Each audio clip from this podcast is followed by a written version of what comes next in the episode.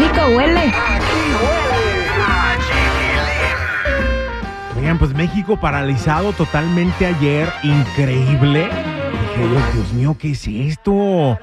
Totalmente, este, eh, además, hoy vamos a hablar acerca de esta canción de Carol G, que tiene vibra total de Selena. La van a escuchar ahorita un pedacito.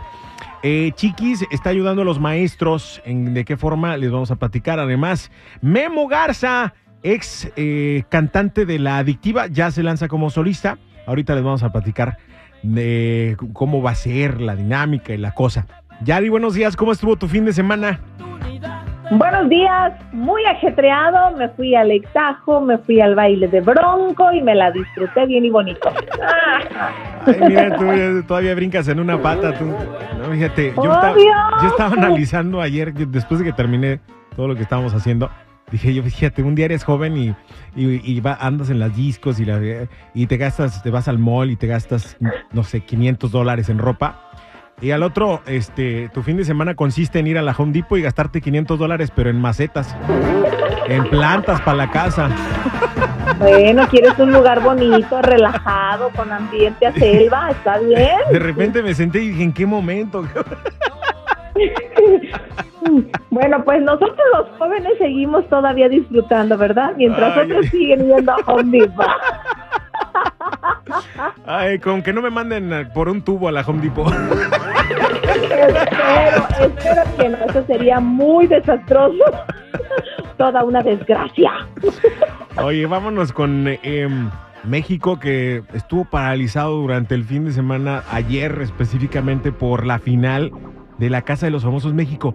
Es que yo no entiendo en qué consistió este éxito arrollador a comparación de la Casa de los Famosos que hizo Telemundo, porque Telemundo fue el primero que empezó a hacer pues este concepto de la Casa de los Famosos, ¿no? Y luego lo llevaron a México y en México tuvo mucho más éxito. ¿Por qué?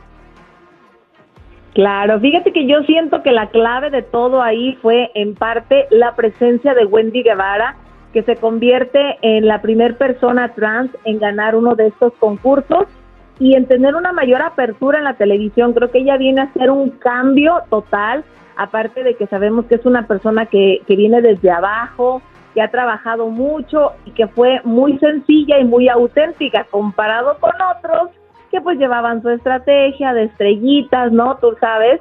Y bueno, pues a final de cuentas creo que esto refleja que en México se está dando un cambio y eso es lo que más han enfatizado muchos medios de comunicación, que se ha dado ese cambio, se ha dado esta aceptación y que de aquí en adelante pues la televisión va a ser totalmente diferente. Yo te voy a decir una cosa, yo creo que no se dio el cambio, se dio el cambio en la televisión.